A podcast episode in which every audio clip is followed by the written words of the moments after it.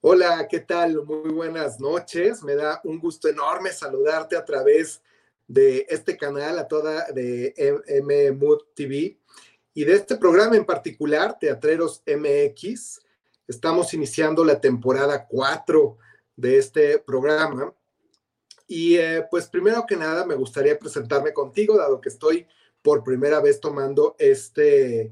eh, este programa, lo cual me llena de emoción y de, y de ilusión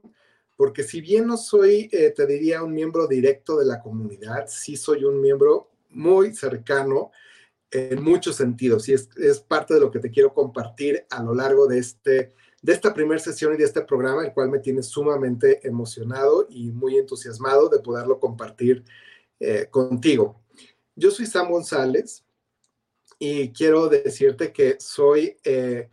pues realmente alguien que está dedicado a, muchos temas, muchos temas particularmente en el mundo de los negocios, pero el teatro ha sido siempre una pasión muy fuerte eh, que he tenido desde un ángulo quizás eh, como muchas personas, eh, desde el ángulo donde me gusta sentarme a disfrutarlo.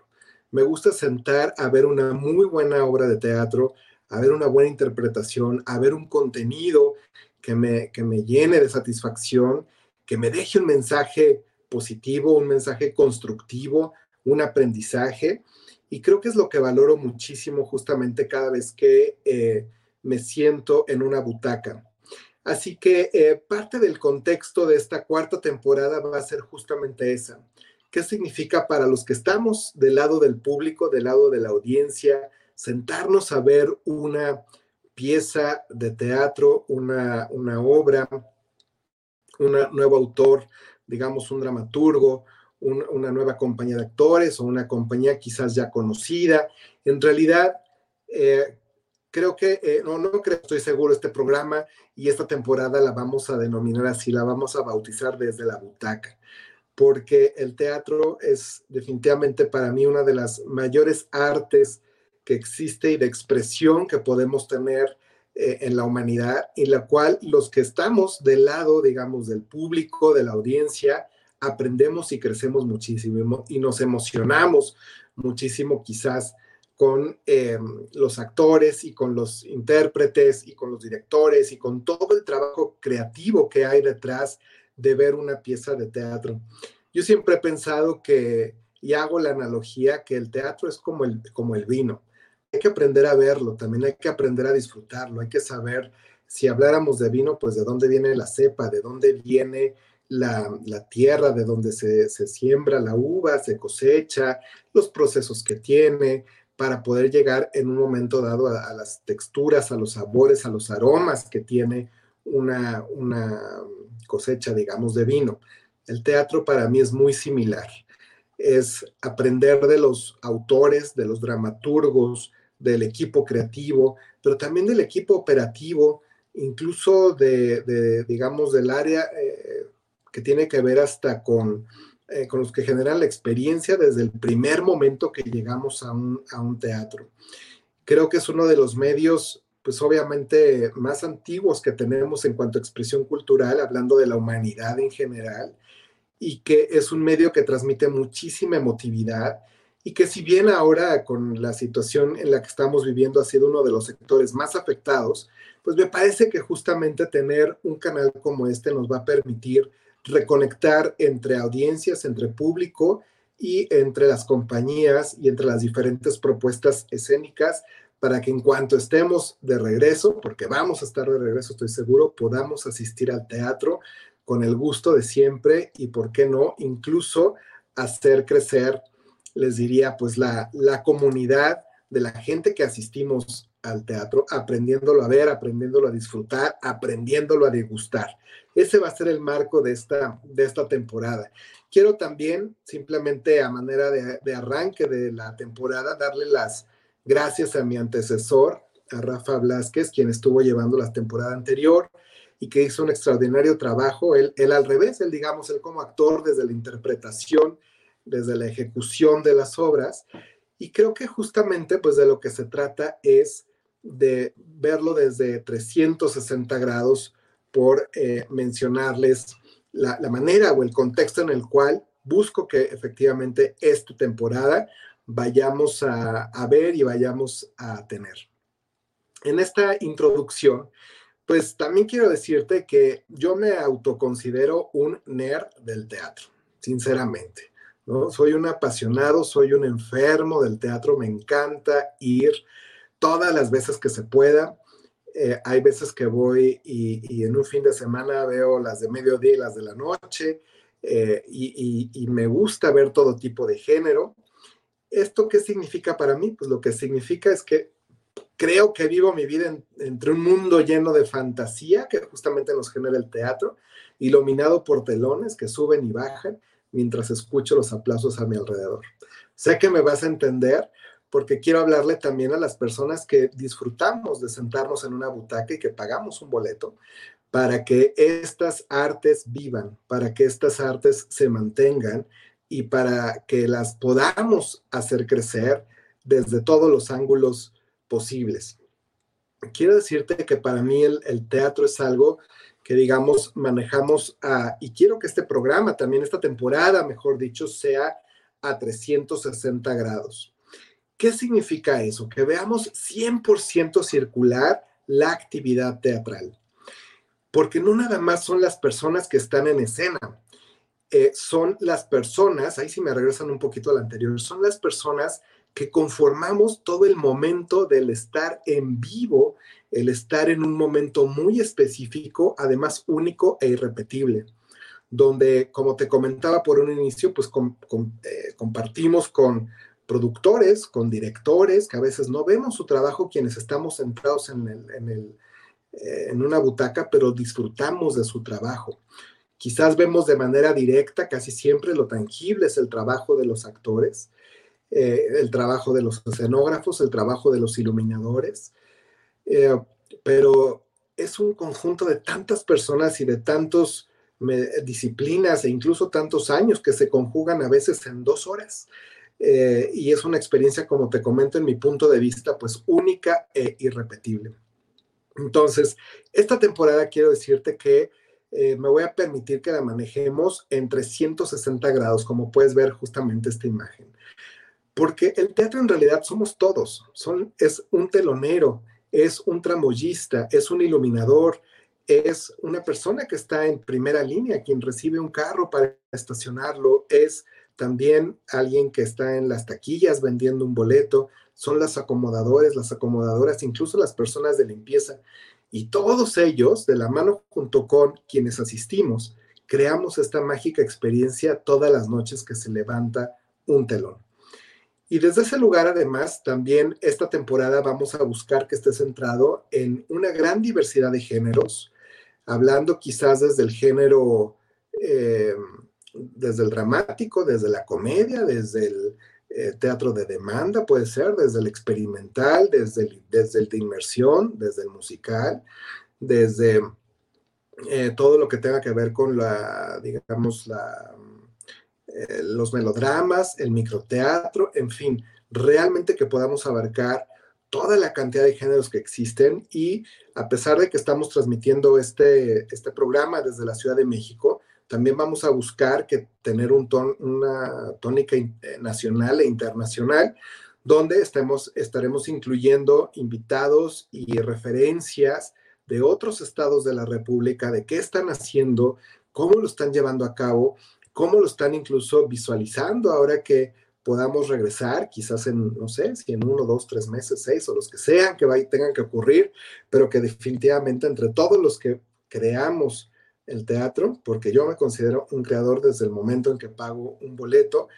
pues es justamente desde ese lugar donde eh, lo vamos a, contextualizar para poderlo crecer,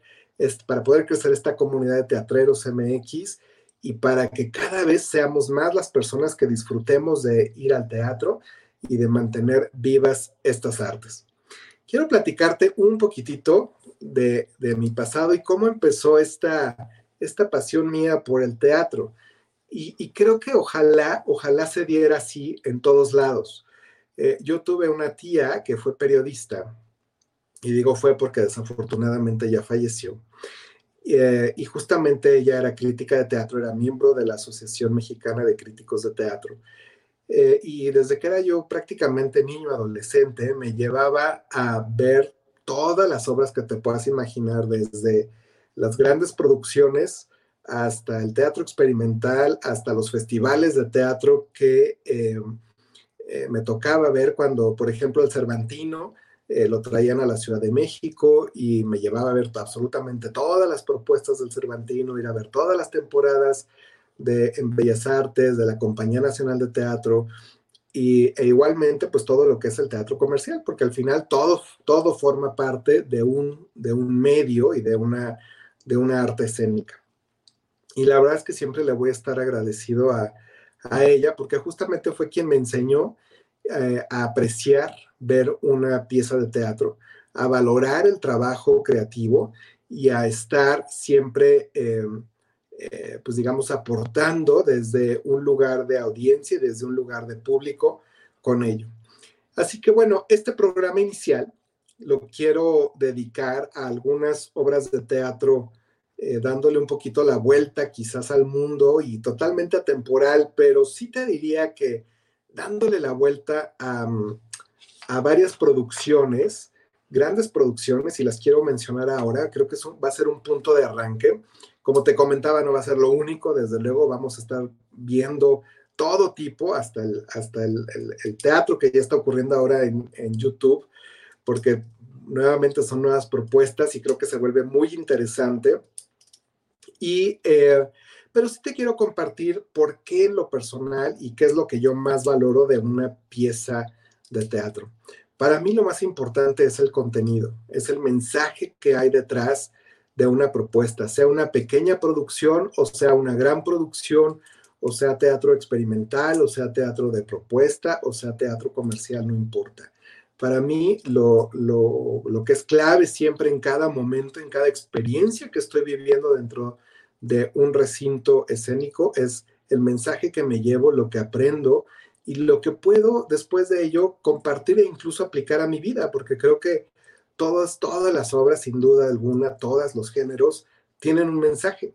Pero precisamente nosotros como público, como audiencia, necesitamos a veces aprender a leer entre líneas qué es lo que nos quiso decir el director, qué es lo que quiso decir el, el escritor, el autor, y luego cómo viene la ejecución y con la ejecución actoral, entonces cómo nosotros también lo percibimos o no lo percibimos. Creo que eso es parte del aprender a ir desmenuzando todo el proceso creativo que hay detrás de las artes escénicas y eso es lo que, lo que te voy a compartir en este, en este primer programa. Entonces quiero empezar, como te decía, vamos a hacer un recorrido de diferentes momentos y de diferentes eh, producciones de, de diferentes tipos y decirte por qué en lo personal me gustaron. Puede ser que estés de acuerdo, puede ser que no estés de acuerdo, pero en realidad eso se trata justamente de intercambiar puntos de vista y que podamos construir nuestras propias eh, percepciones. Quiero iniciar por esta, esta propuesta que en realidad ya tiene dos décadas de haberse colocado, de haberse puesto en escena en, en Estados Unidos, específicamente en Nueva York. Eh, Aida que eh, es una producción de Disney, pero fue, pues es prácticamente la única producción de Disney que no corresponde a una de sus películas, que está basada en la ópera Ida, digamos, remasterizada, por así decirlo, si estuviéramos hablando del cine, totalmente diferente,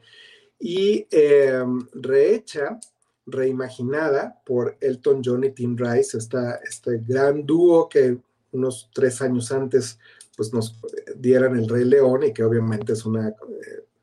producción que a la fecha le ha dado la vuelta al mundo, pero este en particular, por alguna razón, si bien tuvo su éxito más o menos en Estados Unidos, pues en realidad no tuvo tanto éxito fuera de las carteleras de la ciudad de Nueva York. Pero a mí en lo personal es, un, es, una, es una obra que me, me pudo fascinar por el trasfondo que tiene, nuevamente te comento, lo, para mí lo más importante son los mensajes. Eh, porque si conocen la historia de la ópera, pues justamente nos narra el, digamos, el eslogan es la princesa esclava y es, este, es la historia es eh, sobre un grupo de eh, egipcios que van hacia Nubia, que es el país vecino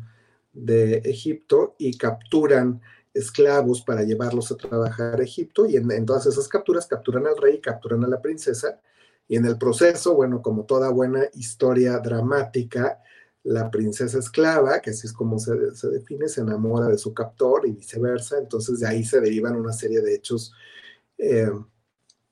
que, terminan en un, en un tema que no se los voy a contar para que un día la vean, si es que no han visto la ópera, o por ahí ya se está hablando que Disney la quiere, la, está haciendo en procesos de remontaje para el próximo año. Entonces, si tienen la oportunidad de verla, pues sería una gran oportunidad. Pero como te comento aquí, para mí lo más importante es qué nos deja. Entonces, no es tanto que te quiero narrar de qué se trata, sino me gustaría mucho platicarte justamente parte del mensaje que, para mí fue muy importante, ¿no? Y, y esta obra, como te digo, del año 2000, de hace dos, décadas, tiene una frase que en la particular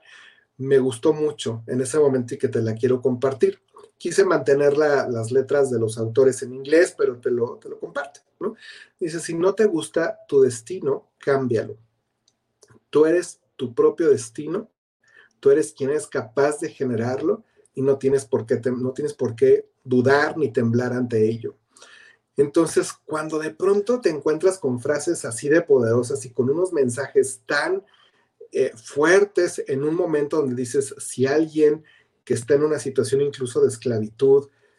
sale adelante y lucha, si lo queremos ver en ese momento en una, en una representación teatral, pero lo trasladamos a la vida, pues creo que hay un mensaje sumamente poderoso y que además viene muy ad hoc a lo que estamos viviendo actualmente. Al final del día, no hay nada escrito. Eh, podemos nosotros escribir nuestros, nuestros destinos todos los días, forjarlo, si, nos, si estamos dispuestos a estar cambiando y estarnos adaptando y tenemos la fortaleza interna para, digamos, pues seguir adelante. Creo que es, es una, es una propuesta escénica maravillosa, llena de mensajes como esta frase. Yo solo te comparto esta frase porque es una de las que más me gustó, pero si pueden después descargar el, soundtrack, te invito a que lo hagas, a que lo escuches con calma. Hay, una, hay un tema justo donde hablan de, eh, están todos los esclavos presos y, hablan con el que cierran justamente el primer acto y, y hablan de la fortaleza que se debe de tener como comunidad para salir adelante ante la adversidad.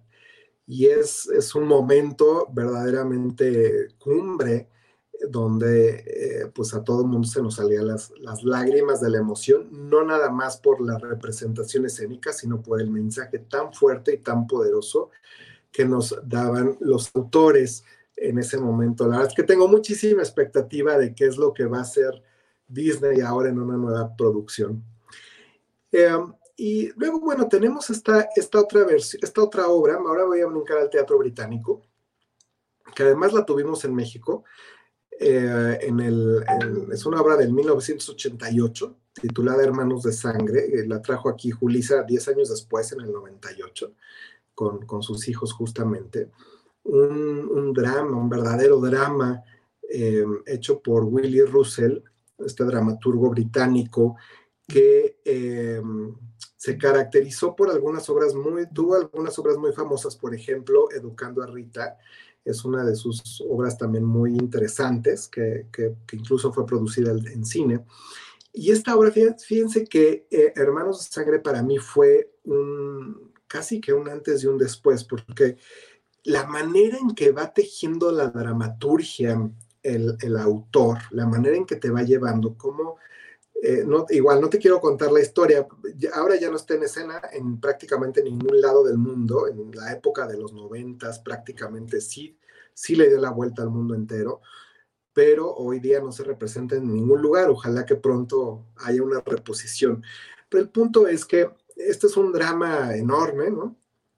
Y lo interesante es cómo te van tejiendo toda la serie de, hechos, cómo se van entrelazando de manera tal que prácticamente pues entiendes a veces por qué pasa lo que pasa, por qué nos va llevando a donde nos va llevando cierta, ciertas eh, situaciones, hechos, cosas que de pronto quizás no, no estamos previendo y que eh, todo ello puede desenlazar en situaciones pues quizás no favorables, ¿no? Esta es, otra con la que de verdad los que tuvimos oportunidad quizás de vivirla terminamos en en el drama total. Y en su máxima, fíjate que en su máxima momento de cartelera británica, aquí voy a hablar de, la cartelera en el Reino Unido, que duró más de 20 años en escena, imagínense el, impacto que tuvo de comercial y, y de crítica en, ambos lados, que creo que eso es la gran fórmula que hace una, muy buena pieza de teatro, porque puede tener una crítica espectacular, ¿no? Desde el punto de vista de dramaturgia, pero si el público no asiste, pues claramente no tiene un éxito de taquilla. Y viceversa, si, no tiene, si tiene éxito de taquilla, lo cual quizás va a ser muy bueno desde el, desde el punto de vista de negocio, pero quizás la crítica no es tan buena, pues no tenemos una obra muy sólida. Entonces, lo óptimo, por si alguien nos está viendo, para quienes nos estén viendo, mejor dicho, que estén en el lado de los equipos creativos, siempre la fórmula ideal pues es una muy buena dramaturgia, un eh, extraordinario contenido de la mano con un éxito de taquilla. Esa, esa combinación es lo que nos crea realmente a los grandes, grandes eh, escritores y autores de teatro. Pero bueno, esta, esta obra en su, en su máxima, digamos, eh, en su máximo éxito, por así decirlo, sus grandes momentos, sobre todo a mediados de los noventas, tuvo en su cartelera a Petula, Clark, perdón, y a David Cassidy, que fue un súper elenco todavía en, ese momento. Les digo, acá lo trajo Julis en el 98, me parece, por ahí así, 99, y la representó con, con sus hijos en el Teatro de los Insurgentes, que creo que no tuvo en realidad tanto empuje la obra, porque era, además, es además muy británica, ¿no? Que eso es a veces parte de los retos de los autores, crear momentos que sean fácilmente de trasladarse a otras culturas y que otras culturas pues lo puedan eh, ver, lo puedan entender con base a lo que está ocurriendo. Y justamente ahí te quise poner en esta ilustración una frase eh, que escribe este autor que dice, nunca pongas tus zapatos sobre la mesa. Y por ejemplo, si lo vemos esta frase desde nuestro contexto en México, pues en realidad no nos dice nada, ¿no? Nos dice pues a lo mejor un tema de, de suciedad o un tema de limpieza, un tema de higiene, quizás. Pero para la comunidad británica esa es una superstición. Es algo que te puede traer mala suerte. Entonces, eh, cuando vas entendiendo, por ejemplo, creo que el teatro tiene funciones de culturización y de entender muchísimas cosas de cómo funciona una sociedad por usos y costumbres, gracias a lo que nos están representando en sus, em, en sus textos y en sus obras, pues también nos da un proceso de aprendizaje muy grande. Por eso quise compartirles esta frase, porque quizás si la leen, aunque esté ahora en inglés, dices, pues que no tiene nada que ver, ¿no? Que tiene que, que nos digan, nunca pongas tus zapatos sobre una mesa o los zapatos sobre la mesa, pero para los británicos es una superstición y bastante bastante grave, digamos, es como incluso un, un este, algo muy grosero, ¿no? Entonces, eh, lo curioso nuevamente, como les comento, es que van, van desarrollando una serie de supersticiones hasta que viene un desenlace verdaderamente trágico en esta, en esta obra, que ojalá, ojalá que muy pronto la podamos tener en algún escenario. Si fuese nacional, qué maravilla. y si no, pues ya será internacional o, a lo mejor en una de esas ahora con, con tanto contenido que nos están brindando de manera gratuita a través de las redes, en una de esas nos permiten ver esta extraordinaria pieza de, arte. Verdaderamente yo creo que es, arte puro, eh, la manera en que nos entretejen una historia prácticamente de, cero, y de cero voy a hablar de nacimiento a muerte, y es todo lo que les voy a contar de la historia para no narrar mucho de qué se trata. Eh, y cómo nos va llevando la vida por diferentes decisiones y esas decisiones desenlazan al final del día en consecuencias. Así que cuando puedan, les sugiero ver esta, esta obra, también descargar el soundtrack, me parece una, una pieza extraordinaria para, para ver. Bien, regresando un poco al lado eh, norteamericano, te quiero compartir sobre otra pieza de teatro, teatro, perdón, que es un clásico que no hemos tenido todavía en México. Ojalá que, ojalá que pronto lo tengamos, aunque creo que em, tendríamos que verla, tendríamos que, crear un público muy maduro, porque si bien es, una pieza musical, es una pieza bastante compleja em, de, de, ver y de entender. Pero nuevamente te comento, para mí lo que más me gusta es el, el, mensaje que hay detrás de cada una de las piezas y de los, de los contenidos que estamos viendo. Em, esta, esta obra se llama Carrusel. Es una obra que escribieron Rogers and Hammerstein esta pareja de autores eh, famosos por sus obras en los años 50 y 60, quizás la más famosa es La novicia rebelde o The Sound of Music y la más comercial, pero esta, esta de Carrusel saben que tiene un, toque verdaderamente mágico. Es, eh, como les comento, es una obra compleja para los actores y directores de representar por la, la complejidad, perdón que les repita, la, la, complexión de los personajes y de la historia per se. Y para el público también es, no sé, tiene un reto importante en el entendimiento de lo que está sucediendo en la historia, porque lo que hacen los autores de manera verdaderamente magistral es crear una analogía entre un carrusel, un carrusel que quizás conocemos de estos que hay en las ferias con los caballos, y lo que es la vida en sí. Y entonces cómo estamos en ciclos y cómo subimos y bajamos y nos mantenemos desde diferentes, quizás, en momentos donde pues hay momentos que estamos arriba y momentos que estamos abajo, pero sobre todo nos llevan a un lugar de cómo sería también nuestra vida en un en, o podría ser diferente si nuestras decisiones fuesen diferentes. Entonces, creo que de esta obra existe una película que si la pueden ver, se las sugiero muchísimo, aunque es también una película por allá de los años 50, eh, pero vale muchísimo la pena dedicarle porque es, tan interesante ver cómo eh, pues nos pueden entrelazar eh, unos autores que además estamos hablando de hace 70 años, donde quizás la dramaturgia no estaba tan elaborada como hoy día, verdaderamente tenemos esta pieza de teatro contemporáneo espectacular que al día de hoy, pues me voy a atrever a decir que todavía no encuentra incluso en, capitales teatrales desarrolladas, llámese Estados Unidos, Inglaterra, Alemania, Canadá o, Japón, todavía no encuentra su, público. Por eso son obras que curiosamente ponen con cierta frecuencia, las regresan, hacen un montaje, pero desafortunadamente duran poco las, las, eh, las temporadas, ¿no? Em, y pues como te comento, creo que aquí hay una, lo que siempre más, más disfruto de sentarme a ver de una obra es lo que yo puedo aprender, lo que, lo que me llevo para mi vida, ¿no? Y este en particular tiene una frase y una, una canción, un, un tema con la que cierra,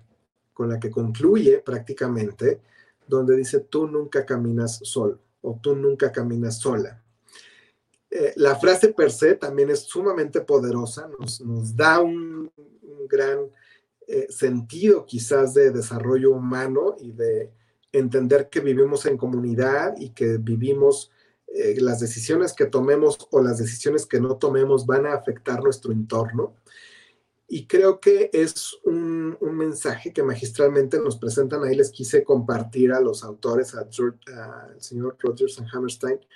em, pues esta, esta genialidad que, nos, dieron y nos dejaron como un legado extraordinario, ¿no? Si bien la última obra que escribieron y que es la famosísima, esta de The Sound of Music o La novicia rebelde, eh, yo creo que esta, esta pieza algún día va a encontrar su público y el día que lo encuentre seguramente va a ser un fenómeno mundial porque eh, sacude y simbra desde los, desde los eh, bases, digamos, desde los cimientos de la sociedad, todo lo que tiene que ver con nuestros usos y costumbres y lo que hacemos y cómo lo que hacemos afecta de inmediato a todo nuestro círculo y lo que no hacemos también. Entonces, eh, nuevamente, no me quisiera adentrar mucho a las historias, porque si les cuento de qué se trata, pues le voy a quitar un poco el, el, misticismo o el aura que tiene cada uno de los contenidos que seleccioné para este primer programa, aunque este es, nuevamente te comparto, este es, una, apenas un lanzamiento, voy a estar tocando todos los géneros, voy a estar tocando todos los... Eh, digamos, en 360, literalmente en 360. Vamos a estar abarcando todos los diferentes tipos de contenidos y además a salirnos a tantos lugares, porque yo creo que el, teatro es un poco como la música, es universal. No pertenece a ningún país y no pertenece a nadie en particular. Realmente todos y todas lo podemos ver y disfrutar eh, pues de una manera verdaderamente magistral. Bien, uh, brincándome ahora a México, quiero decirte, yo no sé si sepan que eh, nuestro querido Chespirito, ¿no?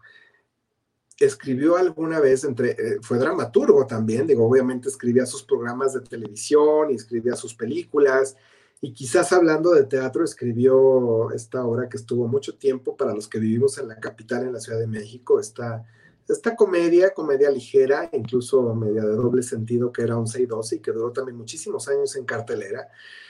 Pero por allá de los ochentas, para los que no sabían, escribió un musical titulado Títere, basado en Pinocho. Básicamente era la, la misma historia de Pinocho llevada a, eh, a teatro pues, infantil, a teatro eh, familiar, digámoslo así, y que um, creo que también es, hablando aquí del Teatro Nacional, del teatro que tenemos en México y de particularmente de los autores que, tenemos, que hay muchos, afortunadamente, y cada vez hay más. Eh, creo que es una pieza que tenemos por ahí perdida. Ojalá que, si me están viendo algunos productores, creo que valdría la pena que esta pieza se rescate en algún momento, porque eh, no nada más incluye este humor blanco que siempre caracterizó a Chespirito, sino también tiene una serie de componentes eh, muy interesantes con respecto a los mensajes que nos va dejando precisamente eh, para, la vida y que nos va construyendo una, filosofía del quehacer diario en nuestras vidas y que yo me atrevería a decir, él usó la historia de Pinocho para eh, dejarnos estos mensajes. Perdón. la verdad que es, es, una, es una joya esta, esta pieza seguramente el día que se anime algún productor a, volverla a hacer, se necesita modernizar, porque obviamente tiene un estilo eh, de dramaturgia y un estilo de composición muy de la época, pero con una versión yo creo que modernizada y en propuesta escénica también, creo que pudiera ser un grandísimo éxito para nuestro, para nuestro país y para América Latina, porque además al día de hoy Chespirito sigue siendo un personaje muy querido para muchísimas comunidades de habla hispana. Entonces creo que aquí tenemos una, joya muy interesante para ser rescatada en algún punto quizás no muy lejano. Ojalá que así suceda y además nuevamente retomar esta construcción del teatro familiar y del teatro infantil que me parece ha estado pues muy abandonado. ¿no? Es, un, es un teatro que poco eh, enseñamos a nuestros niños a ver teatro. Y aquí voy a hacer una pequeña pausa antes de seguir avanzando con las ilustraciones y quiero retomar por donde empecé. Como te decía, a mí, la pasión que a mí me surgió del teatro es precisamente porque desde que era niño y adolescente, no nada más me llevaban, me enseñaron a verlo y a apreciarlo.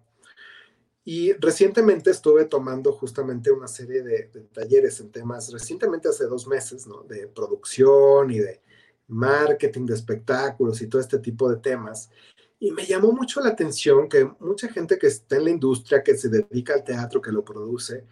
de lo más, de lo más que se quejan, ¿no? Es no hay público, la gente no viene, es un bien quizás hasta percibido de lujo. Y sí, es cierto, ¿no? Hasta, hasta en cierto punto eh, puede ser real porque, pues obviamente lo que podemos gastar en,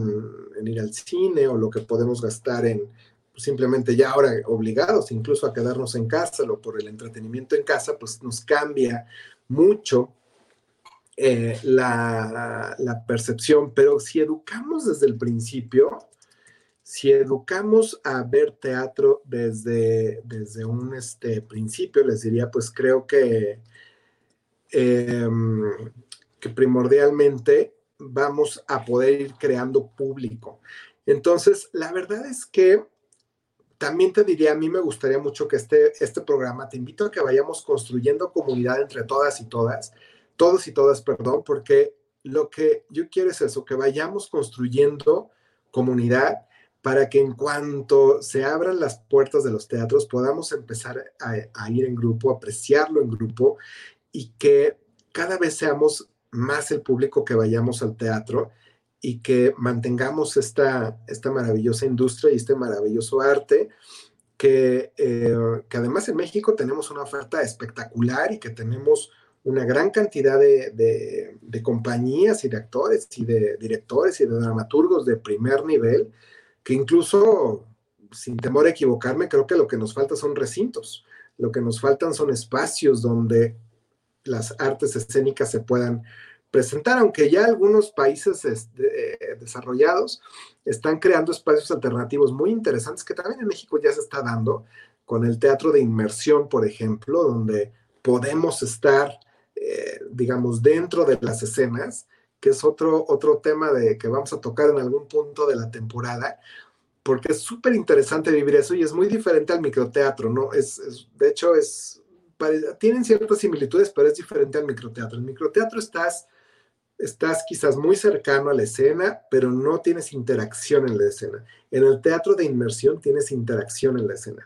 Entonces, sí te hace una experiencia muy diferente y en lugares muy alternativos donde quizás no requerimos el, no quizás, no requerimos prácticamente el, eh,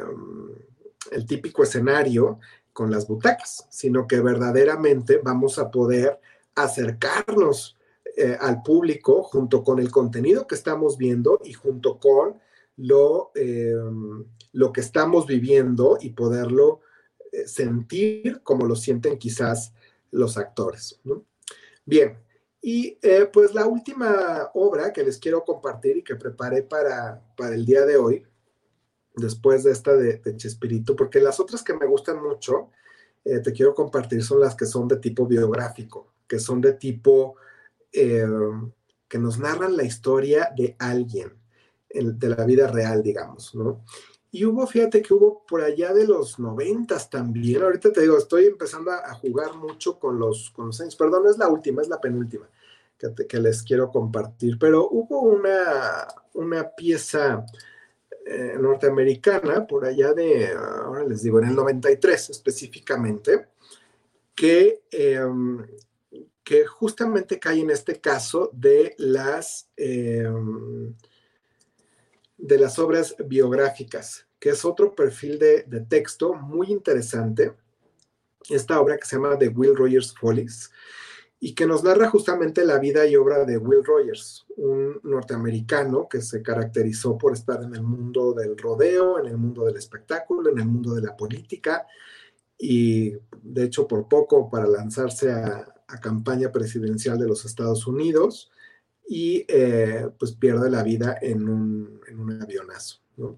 Pero que dejó justamente un legado muy importante, eh, particularmente filosófico, hablando desde ese lugar, eh, donde él decía justamente que nunca debemos de conocer a gente con la que simplemente no merecemos conocer. ¿no?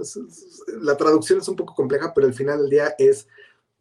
si lo vemos al revés, es conocemos a quien queremos conocer a quien necesitamos conocer, a quien nos va a apoyar a crecer.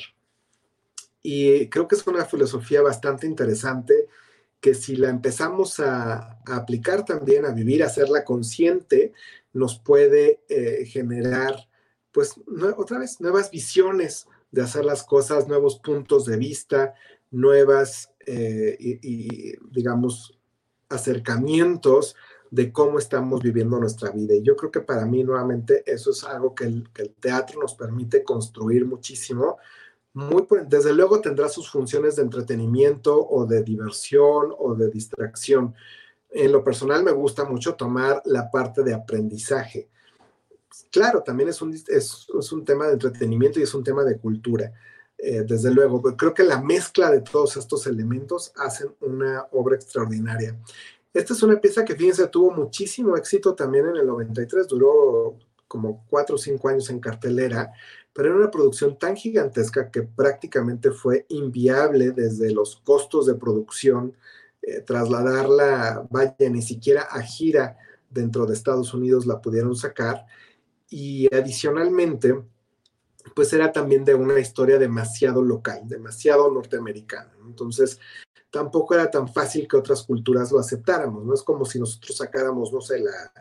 en una obra de teatro, la, la, vida de Pedro Infante, pues a lo mejor para nosotros y para toda una generación va a ser interesante conocerla y saberla y conocer detalles y demás, pero realmente fuera de México quizás no tuviese el mismo impacto. Entonces es un poco quizás el reto con las, con las obras que son biográficas, nos traen este tipo de, retos y de temas, eh, hasta cierto punto me atrevo a decir complejos, si es que entramos a modelos de, franquicia, que hoy día sabemos que muchas obras, eh, cuando tienden a ser exitosas, se convierten en franquicias y se exportan o se, importan, como, según como lo queramos ver. Que creo aquí voy a hacer también otro pequeño paréntesis, en México todavía tenemos un paso importante ahí, tenemos grandes creativos, grandes directores, grandes eh, dramaturgos, pero todavía no estamos creando modelos de exportación de nuestros contenidos. Entonces, eh, pues ahí tenemos, para los que nos estén viendo, un área de oportunidad súper interesante, no nada más de crear, sino a través de este proceso creativo, hacer propuestas que nos permitan crecer eh, la industria del teatro, nacional, sin importar nuevamente ni el género, ni el sector, ni el tamaño. al final del día hay obras de todo tipo, pequeñas, medianas, grandes, eh, de todos los géneros que pueden entrar en un modelo franquiciable. Eh, pero eso es algo que tocaremos en algún momento en otro de los programas porque nos va a dar para, para entender muchísimo cómo funciona el mundo del teatro si lo vemos también como un modelo eh, pues sustentable, que creo que eso es parte de lo que eh, muchos al día de hoy se, se expresan, que pues no, no, hay público nuevamente, que no, ya no digamos ahorita por la contingencia, pero eh, en general es complejo mantener una obra en cartelera, cualquiera que ésta sea, porque efectivamente no hay tanto público. Ya no digamos también si hay un evento deportivo internacional o se está transmitiendo el mundial, porque todas las carteleras se ven más afectadas. Entonces, eh, pero tiene que ver nuevamente con el tema educativo, en cómo desde pequeños quizás nos empiezan a inculcar el, teatro como una forma de aprendizaje, como una forma de cultura y como una forma de crecimiento también. Es, hay que aprender a leer los mensajes que nos da cada una de las piezas, porque todas, la que sea, siempre, así sean incluso comedias o comedias ligeras, siempre traen un mensaje interesante para aprender y para crecer. Y bien, la última pieza con la que te quiero dejar es un poco más reciente y es nacional, es del 2011 y es eh, una obra que probablemente ahora muchos de los que me estén viendo, como ya me, brinqué un poco más a la, a la, época, probablemente vieron y que la tuvimos aquí en la, en la Ciudad de México, que a mí me pareció una cosa extraordinaria toda hecha por creativos 100% mexicanos, desde autores, eh, evidentemente compositores, porque fue con música mexicana, en lugar de tener una orquesta teníamos un mariachi, y, creo que usaban, usaban un eslogan, si mi memoria no me falla, sensacional, que decía el cine hecho teatro, ¿no? Donde esta, esta, esta obra que nos, nos regaló eh, José Ramón López Velarde, que quizás lo conocen más por mentiras, eh, pero la verdad es que esto para mmí sí es una prima donna en muchísimos sentidos, el, cómo hizo, eh, cómo nos trasladó nuestras costumbres, nuestras tradiciones y las plasma en una historia, pues digamos como si fuese de la época de oro del cine mexicano eh, usando evidentemente la música eh, de mariachi eh, de muchísimos autores, canciones todas, todas conocidas. Y, em, pero creo que, y aquí me voy a permitir, porque a lo mejor como ya estamos sí hablando un poquito más acá, este es del 2011, creo que el teatro es atemporal, también quiero compartirles eso. A mí me parece que el teatro es algo atemporal. No, no, no importa mucho la fecha, a veces, a veces porque aluden al momento específico, pero al final del día una obra pudo haberse creado y producido hace 80 años y las vuelven a producir hoy con algunas actualizaciones y siguen funcionando. Creo que este va a ser también el caso, hablando del teatro mexicano. Algún día estoy seguro que esta obra va a poder ser un fenómeno mundial, no me cabe la menor duda. Eh, porque tiene un mensaje trascendental. Yo no sé, yo quiero platicar un día, aquí, voy a aprovechar para lanzar aquí el, la invitación a José Ramón. Me encantará tenerlo aquí en el mensaje, en el programa, perdón, porque yo la vi varias veces, tuve oportunidad de verla varias veces y dije, es que el personaje principal ni siquiera es un personaje principal, nos está hablando en realidad de... Eh, de, nosotros como país, como cultura, y habla de un proceso de, muerte y renacimiento. Entonces, creo que está, fue un, concepto, eh, en mi punto de vista, sensacional, desde todos los ángulos, desde contenido, desde integración de equipos creativos, desde eh, propuesta, digamos, escénica que ojalá, ojalá muy pronto la volvamos a tener en escena y ojalá se, se, gane el lugar en la historia que se merece porque es una verdadera joya eh, de las que tenemos que se han hecho en México, entre muchas otras, por supuesto. Hoy tomé estos géneros, estos géneros, eh, quise hacer una narrativa desde lo que ocurre, por supuesto, en Estados Unidos y en, en, Inglaterra, pero también lo que ocurre acá en México. Después iremos brincando a otras culturas y a otros géneros. Así que de eso se va a tratar justamente la temporada, conforme también vayamos teniendo invitados e invitadas para que nos, vayan narrando. Pero aquí de entrada, de una vez, te digo aquí desde esta plataforma, eh, al autor de esta pieza, José Ramón López Velarde, que nos va a encantar tenerte pronto en el programa para que hablemos específicamente de esta composición, porque creo que nos dejaste un legado extraordinario y que ojalá pronto se, se recupere. Y bueno, pues para concluir este primer programa, quiero dejarte con una última imagen que al final del día no es más que una, un teatro justamente visto desde los balcones. Y te invito a que este programa lo hagamos entre todos y entre todas. Por supuesto lo vamos a ir preparando, pero también te quiero invitar a que como miembros del público, porque lo somos, somos todos eh, parte del público, pues eh, te, invito a que verdaderamente me, des incluso sugerencias de qué te gustaría que hablemos, cómo quieres que lo, que lo hablemos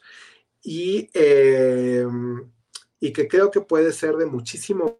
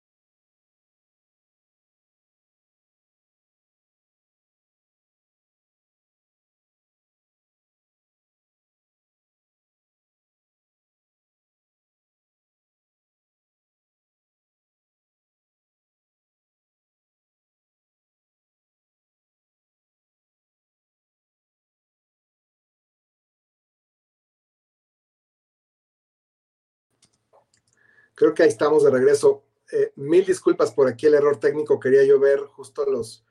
los comentarios, eh, pero perdónenme, nada más les comentaba que eh, vamos a,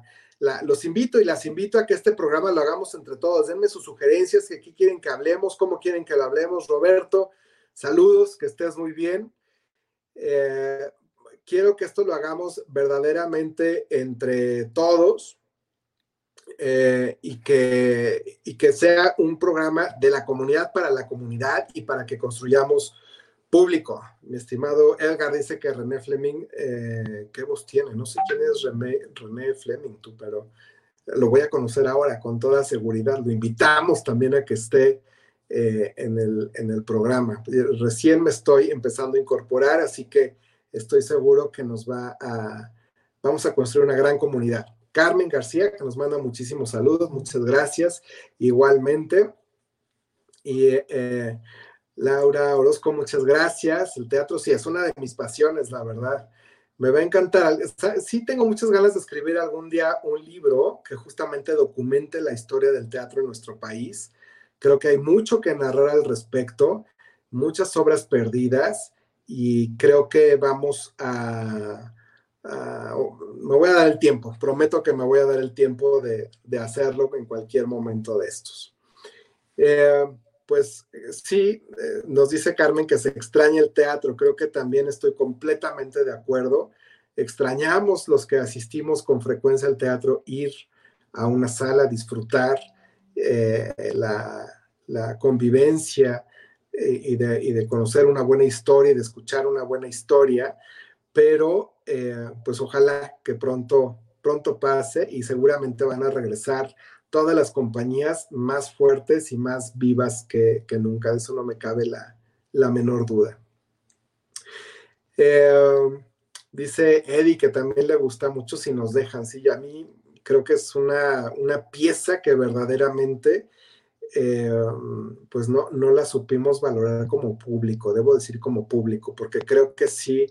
eh, sí fue algo sensacional, ¿no? Leti López, absolutamente, qué, voz eh, y qué presencia escénica, que eso de verdad no se estudia, ¿eh? con, con, muchísimo respeto lo digo, las tablas y la presencia escénica se nace con ellas y creo que Leti López es una de esas actrices que vemos en escena y no necesitas ponerle ni siquiera una producción. Ella es de las personas que no requiere no requiere reflector, porque ella ilumina el reflector.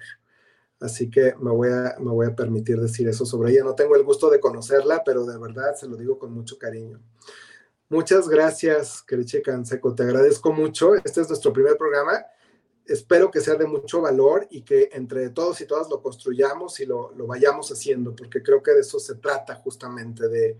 de que lo hagamos eh, entre todas y entre todas y que en realidad eh, nuevamente, como les comento, mi único espíritu es poder construir mayor público que vaya al teatro y que lo aprendamos a ver de mejor manera y que lo aprendamos a, eh, disfrutar, tanto como lo disfruto yo. Yo espero poderles transmitir esta pasión eh, de lo que significa sentarse a ver una muy buena pieza de, teatro. Muchas gracias, Cariche, te agradezco mucho por, tu, por tus comentarios. Eh, Joaquín, muchísimas gracias. Gracias por, estar conectado y por ver este, por este espacio. Sí, creo que, hay que hay que revivar, hay que revivar, hay, que empezar por los ánimos, porque es cierto, hay que, sé que sé lo difícil que lo está pasando la industria, obviamente, como muchas, pero esta es de las más afectadas y que además es, las que, es de las que se ve hacia más largo plazo todavía. Así que qué mejor momento que aprovechar para reconstruir el tejido del público desde las plataformas, desde los programas y, eh, con esa base, pues precisamente, en cuanto se abran las puertas, corramos todos a comprar un boleto. Pues muchísimas gracias, les agradezco infinitamente eh, su participación. Ah, gracias. Sí, ya me acordé quién es René, discúlpame. Ahorita me, me distraje, pero sí, ya me acordé, es una soprano, por supuesto. Hay que ver cómo la invitamos. Y eh, muchas gracias, Jorge, por tus felicitaciones.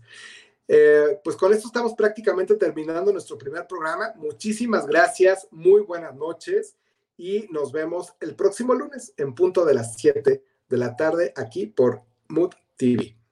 Hasta pronto.